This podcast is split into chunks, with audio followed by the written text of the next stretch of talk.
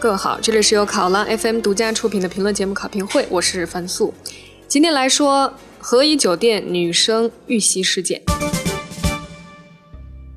四月五号凌晨起，一位网名是“弯弯二零一六”的女性网友连续发布数条微博，称自己通过携程网预订了如家旗下的北京和颐酒店。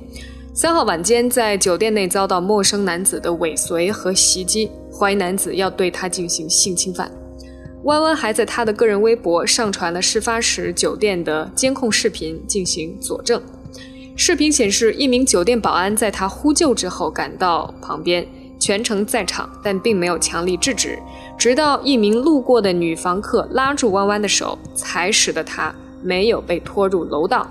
随着房客纷纷开门围观，男子随即逃走。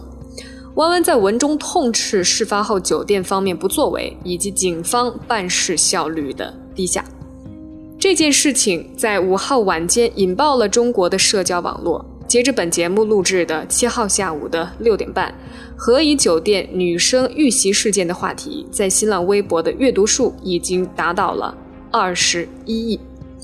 在事件引发舆论关注之后，北京市朝阳区警方在五号晚间向《新京报》表示，正在调查事件。办案民警称，遇袭女子没有遭受财产损失和人身伤害，作案男子疑似醉酒。北京市公安局官方微博“平安北京”则在回复网友评论中称，已经通报相关单位开展核实，如确实触犯法律，警方将依法处理。弯弯对民警称男子疑似醉酒的说法并不认同，他的描述是作案男子当时意识清醒，没有醉酒迹象。涉事的和颐酒店是如家酒店集团旗下的高端商务酒店品牌。四月六号凌晨，如家酒店集团首次发布声明，称集团对该事件高度重视，正在积极配合警方调查。对目前该女士遭遇的情况，酒店方表示非常遗憾，有相应查明真相的责任，对不法行为绝不姑息。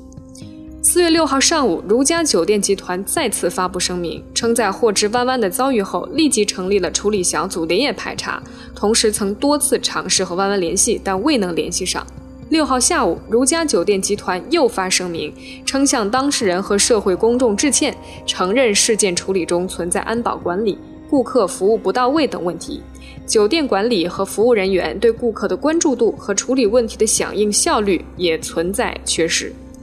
六号下午，在如家发布声明和涉事酒店举行一场极其简短的记者会之后，弯弯在微博表示太失望。五号晚上，弯弯曾在个人微博说，事发后和颐酒店打电话给他，把这件事称为骚扰事件，但他认为是强奸未遂。他还称，酒店方面在没有任何歉意和关心的情况下，希望靠给钱删微博来解决事件。环球时报在六号上午的报道中引述如家集团品牌公关部负责人徐某称，确实有酒店同事跟弯弯通过电话，也讨论过关于微博的事情。一般酒店都会跟发负面微博的客人沟通，毕竟他们也想减低微博对酒店的影响。但他坚决称，员工并没有给钱删微博的意图。徐某同时表示，事发时同事并不了解具体情况，因为在酒店发生的客人自己家庭纠纷还是蛮多的。所以酒店只能阻止更严重的事情发生。然而，在经过一边倒的炮轰酒店、同情受害者弯弯之后，舆论中出现了质疑弯弯的声音。比如说，为何微博和优酷账号都是新注册的号？为什么惊魂未定的女子撰写、发布长微博、填写标签信息等网络操作手法会如此专业？这有没有可能是一场自导自演的炒作？因为如家正在经历着一场收购行动，面对质疑，弯弯答应了三家媒体的采访要求，分别是央视、南方周末和他目前的所在地杭州当地报纸《都市快报》。回应这些质疑，他说：“因为他不想影响自己的生活，所以专门注册了新号。他原本是借助朋友们的转发，微博获得了数百的转发量，但并没有得到公众大规模的关注。”他看到效果不大，于是呢熬夜写了长微博，并且艾特了平安北京和各大媒体的官方微博。他承认，在写长微博的时候，也刻意抓取了几个媒体会比较容易关注的点，同时请教了在媒体的朋友，并且刻意制作了一些吸引人的标签。他说：“我是做互联网的，常刷微博的人，很明白怎么做。”他在接受南方周末的采访的时候表示，对儒家的公告意见很大。他说：“除了公告中的事实出入，公告的理念，作为年轻人，他也无法接受。儒家说会保证每一个客户的利益，但他希望他保证每一个顾客的安全，而不是利益。”他说：“我最关心的是以后的管理会不会做一个相应的预案。”从头到尾，我从来没有提过任何经济的要求。他说：“我只想要得到一个交代，我又不缺钱。”好，我们怎么看待继疫苗风波之后再一次被洗版刷屏的新闻事件？从舆论的角度看，这次事件是不是跟上一次的疫苗风波有类似的地方？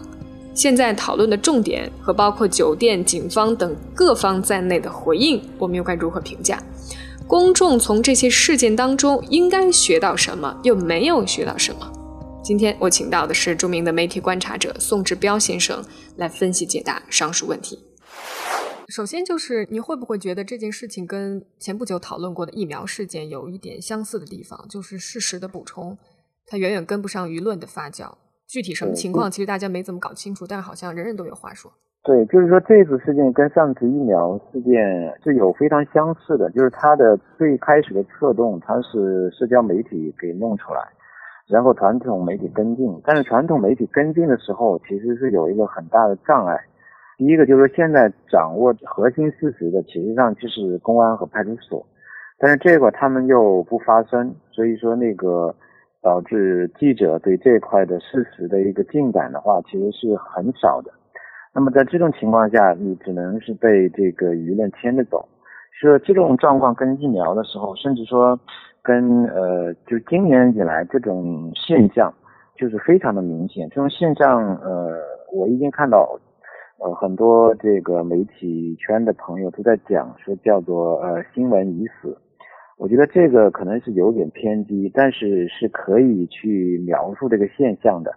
但是我觉得，除了这个新闻已死之外，其实可能还有另外四个字，就是舆论僭越。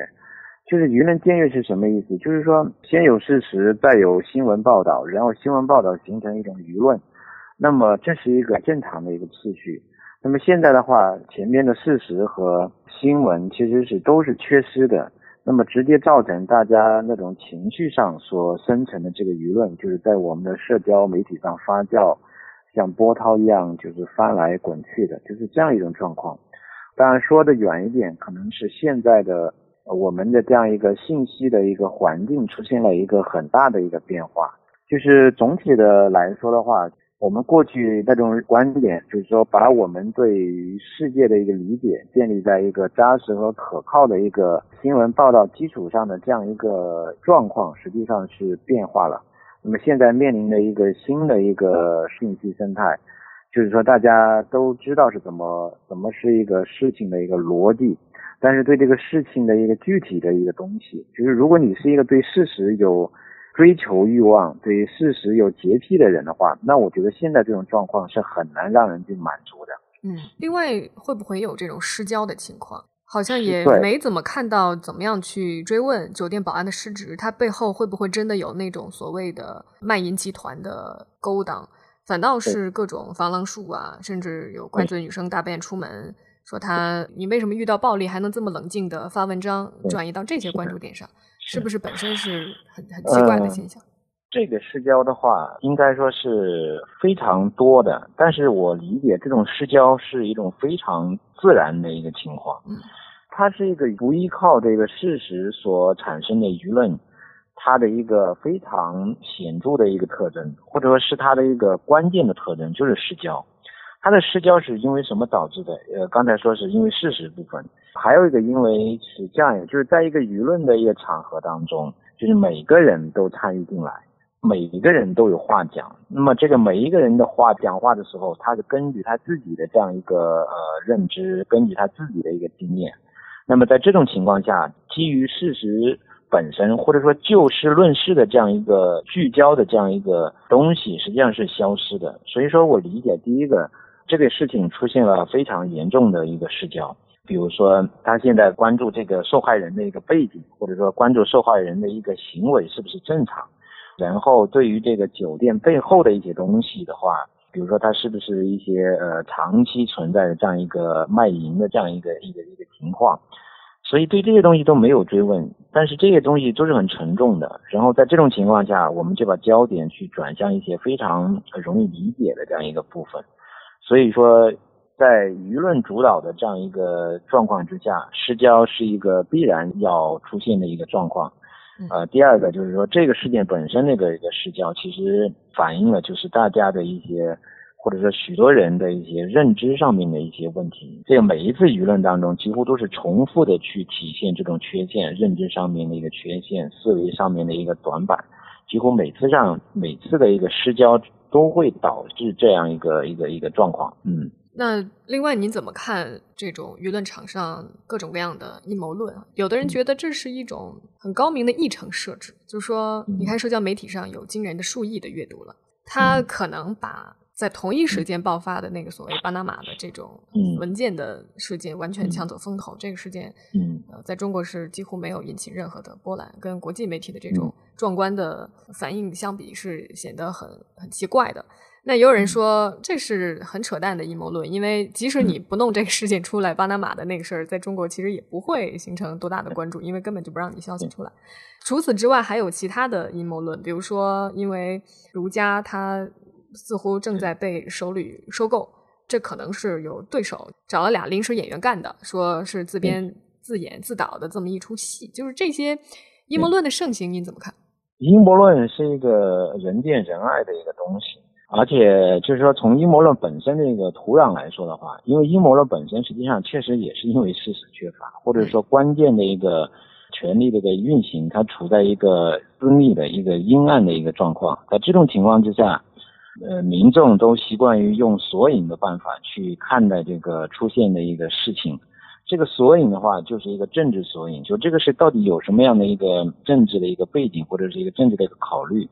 就是说，阴谋论它背后所反映的，实际上是一种社会对于信息解读的一个一个习惯，一种习惯性的东西。就是因为我看不见，所以说我就去搞索引的那个东西，这是阴谋论生成的一个原理。嗯。但是阴谋论本身的话，因为人见人爱，因为它对于解释事情的话，就是特别的简单，特别的浅显，特别的容易理解，而且在某些情况下，它还显得特别的深刻。所以说，阴谋论在舆论场当中的这样一个流行的话，其实也是有它的一个现实的一个背景、现实的一个土壤在这里头的。但是你具体到这样一个和颐酒店的这样一个事情的话，那其实是有些阴谋论其实是确实是站不住脚。你比如说，它是不是遮挡了巴拿马文件的这样一个发酵？那你说的就是，其其实没有这个事情，那个事情其实也完全可以被呃消声。还有一个就是这个事情跟那个儒家的一个收购是是不是呃有一种因果上的一个关系，来打击这个儒家的这样一个价值，或者打击这样一个收购的一个价值？我觉得这个都是可以去理解。怎么说？就是一既然是一个舆论场，那么大家都做这样的理解，我觉我觉得这个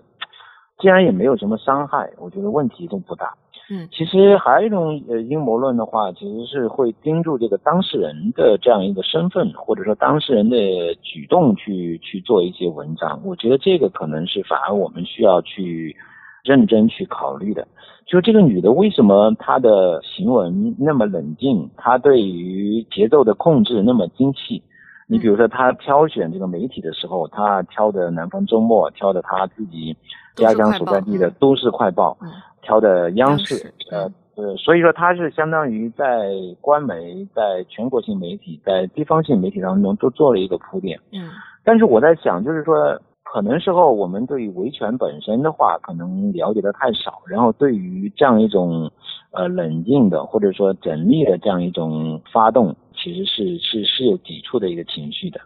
我觉得这个是一个呃心理上面的一个厌恶情绪带到这样一个一个认知上面。还有一种，其实我们可能是有可能会忽略，就是说在社交媒体的已经非常，呃，也不能说发达，但就是说非常兴盛的这样一个情况之下，不排除其实有些人他是对于通过社交媒体来推动呃一个事情的一个发酵，是有着他的一个专业的一个把握，嗯，或者说他就有这方面的能力，我觉得这个也是没有问题的。但是我觉得最终的一个核心还是盯住，就是说一个女性，一个独生的一个女性，在于酒店的一个电梯这样一个公共场所里面，遭受一个无妄的一个制裁。那么我觉得这种暴力其实是。你用各种各样的阴谋论都没法把这样一个暴力的举动，或者说这样一个核心的一个暴力事件去去抹杀掉的。我觉得这个反而是一个是我们需要认真看待一个事情。但是我觉得到了六号之后，这样一个核心的一个东西，实际上就被各种各样的猜疑、各种各样的一个所谓。理中客的一个分析给消散掉、消解掉了，我觉得这是是蛮遗憾。可能还是我们对于女性的这样一个一个安全性的一个议题，其实还是没有一个十足的一个关注，或者说没有一个平等的一个理解。嗯，其实有些人就说，哎，这个都是女性的一个事情，女性的事情跟我们有什么关系？我们也不会遇到。其实，所以说。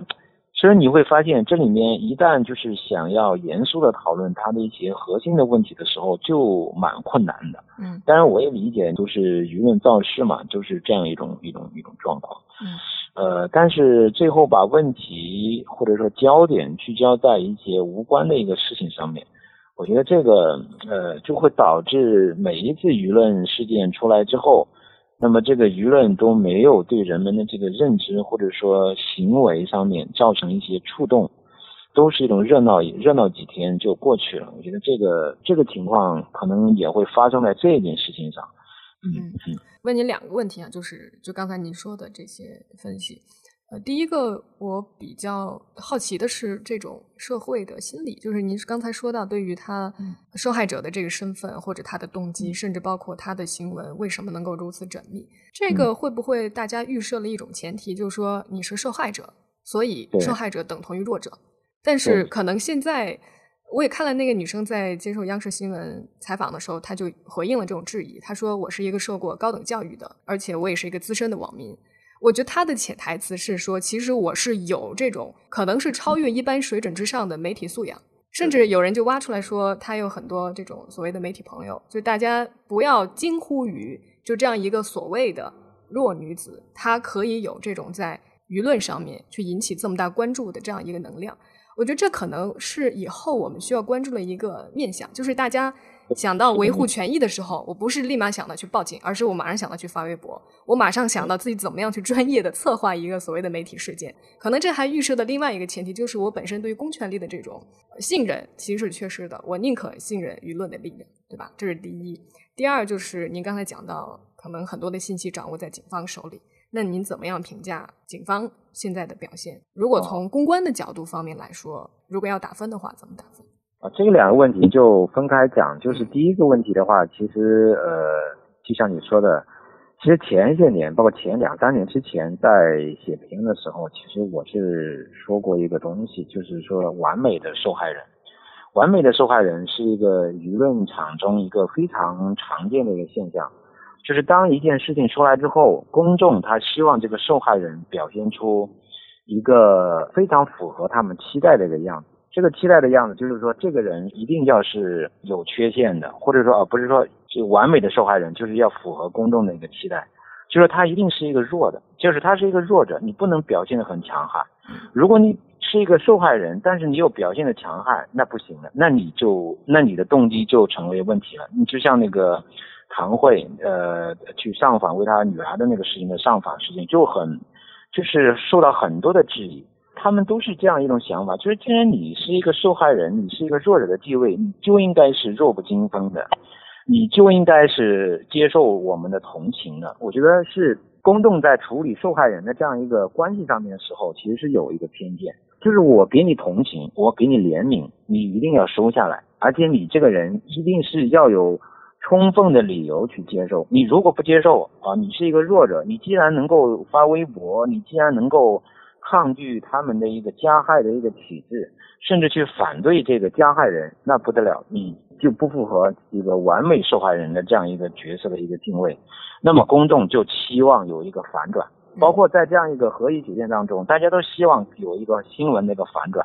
就是反转之后就发现这个受害人是有着不堪的一个历史，就是说公众想寻求一个完美的受害人，但是这个完美的受害人他不想接受这种角色的一个强加的时候，公众反而会兴致索然。他们在这个理解力上面，就是在这个和颐酒店上面也表现的很明显。他他就问你，你为什么这么精细啊？你为什么这么冷静？你不应该很慌张吗？你你不应该就是。在言语上面表现的很慌乱，逻辑上面应该不清楚吗？为什么还会说逻辑清楚，思维很有条理，然后行动很有步骤？你不是一个完美受害人呐，就是公众会有这样的一个一个想法，然后就是在这种想法之上，就会特别希望看到这个事情有转变啊。到时候如果被证明这个女的真的是有目的的，真的或者说那这种情况下就各种阴谋论出来了啊，这个女的是。为了营销啊，是为了黑公关呢，是为了打击儒家呀，或者是一档策划呀，什么东西的？这种社会心理是很奇怪的，它也不断的出现，就是完美受害人的这样一个东西。嗯，还有第二个这个方面，就是公安的这样一个呃警警方的这样一个体现。实际上，如果按照一般理解来讲，来来讲的话，如果这个是发生在大街上面，涉及到一个维稳。那么这个网格化维稳的话，那那它的背景是很容易被搞清楚。然后估计警方已经，呃，已经很容易去去了解整个事的脉络。而且在这件事情当中，其实现在只能说，它反映了我们其实大家都知道的一种现现实。比如说这个酒店成为一个色情交易的一个场所，或者说窝点。嗯。但是大家都知道，这个色情交易的话，实际上在大陆的话，其实它是要有一些保护伞的。如果没有保护伞，你那是没办法去去长时间内的存在。但是这个事情具体到这个事情，如果那个打人的人他是呃色情运营团伙，那么就涉及到一个问题。那么他们第一是长期存在，第二个他的那个行为的一个暴力是是也是一个公开的一个东西。所以说在这种情况下，警方要去查的时候，就要要面临着一个自我解释的这样一个压力。就他不仅就这个事情，如果要查到内部，警方要出面解释自己为什么在他们的一个眼皮底下会存在着这样一个地点，存在着这样一种色情运营的一个模式，那么这个他们就是引火上身的。所以说在这种情况之下，那么就是不说为好啊。我觉得这个对不说，呃，那么这个事情就拖着，把这个舆论拖完了，这个事情不成为一种焦点了，那么他也没有把这个事情背后的一些东西揭露出来。那么相当于你要问责也好，你要追究警方的这样一个管理责任也好，我觉得这个都是比较困难的。所以在这种情况之下，我认为现有的这个公关其实就，当然这也不一定是公关，就是警方的这样一个行为举止或者说沉默，啊，甚至说对立案的这样一个东西做一个呃啊纠缠啊什么东西的公文化的一个解释，就不立案的这样一个做一个公文化的一个解释。套话什么东西，其实都是在都是在拖延这样一个对于呃事实的核心事实的一个发布。嗯，站在公众的一个角度来讲的话，站在社会角度来讲的话，就是当然是一个不想看到的这样一种状况。理想的状况就是说，舆论现在发酵的这么厉害，公众想追问这个核心的事实，就是这个酒店到底是一个什么样的一个一个存在，它在整个色情运营当中。担负着一个什么样的一个功能？然后这些出入的这种发嫖娼卡片的这些这些人男子或者这些团伙，他们跟这个警方有什么样的一个呃联系？其实这都是公众的想象出来的东西，是需要警方做出一个完整的一个回应的。这是公众的一个角度，它是回应。但是站在警方的一个角度来说，就是他考虑他自己的一个利弊来说的话。他现在呃沉默不语，或者说以拖延的一个战术来应对这样一个舆论的一个拷问，应该还是说是一个是蛮明智的。就站在他们的角度来说，是一是一个符合他们需求的、符合他们利益的这样一个一个动作。嗯，就是从两个方面来看。但是你你发现这个。就这两个方面的一个一个需要或者说动作，实际上就是很矛盾的。就是公众想要你公开，然后警方就是捂着，对吧？嗯。所以说这两下是是是有这个张力的，是矛盾的。但是这个矛盾的话，在现有的状况下，应该是公众是很难有这个压力去去促进他去解决的。嗯。最后的主动权其实还是在警方那里头。呃，如果不出所料的话，最后可能也是不了了之这个事情，也没有说会触及到管理的那个问责那个层面。就是现在舆论事件涉及到一个呃行政管理或者说政府作为的时候，一个常见的一个结果，嗯，也基本上也成为一个套路了吧。嗯，那儒家的这次的公关其实也很被外界诟病，他可能也经过了一些转变哈。我们看到这几天他的表现，最开始呃是弯弯他在微博上说他们试图就有公关跟他联系，想让他把微博删掉，给他钱。但后面他没有出来开记者会，但是开记者会也让记者等了很长时间。他们的解释是说在跟弯弯呃做最后的确认，希望儒家对外的公布是得到弯弯的这个认可，经过他允许同意的。就是怎么评价他这次的公关表现？如家他说要召开一次媒体发布会，后来也不了了之，因为在六号的时候说是在晚上八点之前要开发布会，那那意思就是说警方会在八点之前会公布某些事实，后来也没有公布，那么他那个发布会好像就是念了一下语稿子，然后就就就就收场了。就这些东西还谈不上谈不上公关啊，可能它是一个慌乱之下的一个一个举足无措的这样一个举动吧，就是他必须要做出某种回应，但是又因为他们对于整个舆论的一个把控能力比较差，所以说他在呃面对公众舆论的这个应对方面是很慌乱、很忙乱、不专业的。但是话又说回来，在这个事情当中，你说如家酒店的这样一个公关空间，因为这个事情它涉及到一个什么东西，就是说，既然如家你既然公关的话，就是要转移焦点，对吧？但但是你涉及到自己的一个管理问题，那就会也像警方那样面临着同样的一个尴尬的处境。你要回应事实部分的话，那你就要解释你这个如家合一酒店在。这样一个色情运营当中，到底是承担什么功能？这也是儒呃儒家要向公众解释的，但是他没办法去解释，他不能说这是一个什么什么窝点，是吧？这是他的一个公关的一个一个一个困难的一个之处。他的另外一个困难之处，就是其实还涉及到他酒店跟呃警方之间的这样一个一个一个关系的问题。那么实际上他们是处于一个。怎么说？类似于一个同盟的这样一个地位，警方和酒店到底是，而且酒店的一个位置地位显然是更弱的，所以说他要等警方出了这个定性之后才好发言，才好怎么找。嗯，如果他在警方之前的时候啊，他同样要面临的那个警方那个难题，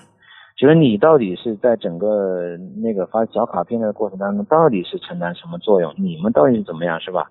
你如果承认这样一个东西，那么你就相当于把这个警方给卖了嘛，是吧？嗯。所以说，在这种情况之下，反而我觉得他的他的这个公关的一个一个一个效率不高，或者效率性混乱，其实反而是背后其实说不定呃是有一些考量的，是一些很现实的一个考虑。第一个，他不能先于这个警方发言。嗯。第二个是他不能过多的去涉及到自己的一个管理的一个问题。所以说，现在舆论的整体状况的话，包括之前我们谈到的那个市郊的话，其实是相当于在帮这个儒家的这个低级列公关，其实是补足一些一些东西，反而是是儒家愿意看到的，或者说对他们其实是有利的这样一个一个舆论局面。他的施教啊，其实对儒家相当于帮忙了，我觉得我觉得是这样，是帮助他去掩盖了他的一些实质性的一些东西。嗯，好，最后我还想再听您评价，就是在舆论场上也非常流行的一种对公众的指责，就是说太冷漠了，路过大家也不出手相救。但是是不是其实没有那么简单？就是在面对这些情况的时候，大家可能会有不同的考虑，他们会做出有利于自己的这个行为。所以，就您怎么样看待？好像也是惯有的一种批评，一出现这种在公众场合。发生的恶性的暴力的事件，很直接的指向就是说，我们的这些普通人怎么可以这么的冷漠？面对暴力，从来不会出手进行制止，也不会对陌生人出手相救。我觉得冷漠，公众的冷漠，其实他就是它是一个问题，但就是说他能不能承受全部的一个指责，我觉得这是要打问号。公众的冷漠可能只是一个结果来呈现出来的。然后甚至有非常恶劣的一个一个后果，比如说一些见死不救一些东西。但是公众的冷漠可能是政府冷漠的一个结果，作为结果之一所体现出来的。因为大家的这种行为选择其实是来自于日常非常非常充沛的一种经验，甚至说非常深刻的一个教训。就如果你帮了，那么你如果受到伤害怎么办？那么可能可能是没有人去帮你的。如果你报警了，可能没有可能警察出警那么慢怎么办？就说，当时你你把无论是自己投入到这这样一种场合当中，还是说寻求这个公权的一个行政力量来借助他们的时候，你都发现是面临的一种不确定的。嗯，就大家不确定这个事情帮了之后会发生什么事情。我觉得这个这样一种顾虑，可能是导致很多人就是事不关己、高高挂起的这样一种一种一种态度。我觉得这个是怎么讲？你站在各个角度来讲的话，你如果站在反求诸己的这样一个角度来讲，那当然是就是遇到这个事情，那么我可以机智的处理，去报警，或者说甚至你就站在现场，我觉得这个对于呃施暴者来说都是一个压力。至于说更多的一个指责的话，我觉得可能就会要涉及到这些东西，这个就又进入了一个死的一个循环。如果报警有用，如果我施以援手之后受伤了，反而也会得到一个很妥善的一个照顾回应，就不会有这种冷漠的东西。那么这样一个小事情，又把人们的这种分析又带入了一种日常的一个经验当中去，那么最后又服从了这个日常的经验，那么我就冷漠，就是这样子。你说这是冷漠，但是对当事人来说，可能是一个。非常实际的一个自我保护，所以这里面都是面临着这种安全感的一个较量，安全感的一个算计，嗯，蛮头疼的。对，就是说不是这么简单的逻辑，你出事儿了，你就怪别人不出手相救，其实对，可以对。换位思考一下，如果你当时处在这样的处境，你会做出什么样的选择？这这其实是非常复杂的问题，对吧？非常复杂的。说如果但是你要超脱这样一个逻辑，或者说超脱这样一个国情的情境的话，那么你的勇气，我觉得也是值得赞赏的。好，谢谢志彪老师。其实弯弯在接受《南方周末》的采访的时候，还说了这样几句话。他说，他希望不管是在什么场合，什么样的人。年龄、性别、身材，只要有暴力威胁，就应该去解救他。这不应该跟性别、年龄、职业有关系。难道年轻美丽也是罪吗？这番话我觉得有很大的讨论价值。或许从性别的角度，我们可以再来聊一期。好，今天的节目就到这儿。我是樊素，谢谢你的收听。欢迎你跟我取得联系，告诉我你的听后感。微博考拉 FM 的节目页面、微信群都可以。入群之前呢，请先添加小考拉的微信号 newsroom 零七一四，通过他的简单面试。现在群里呢，大概有快三百位朋友了。我也看了一部分大家写给节目、写给我的话，很感动，谢谢你们，谢谢你们的鼓励。我们明天见喽，拜拜。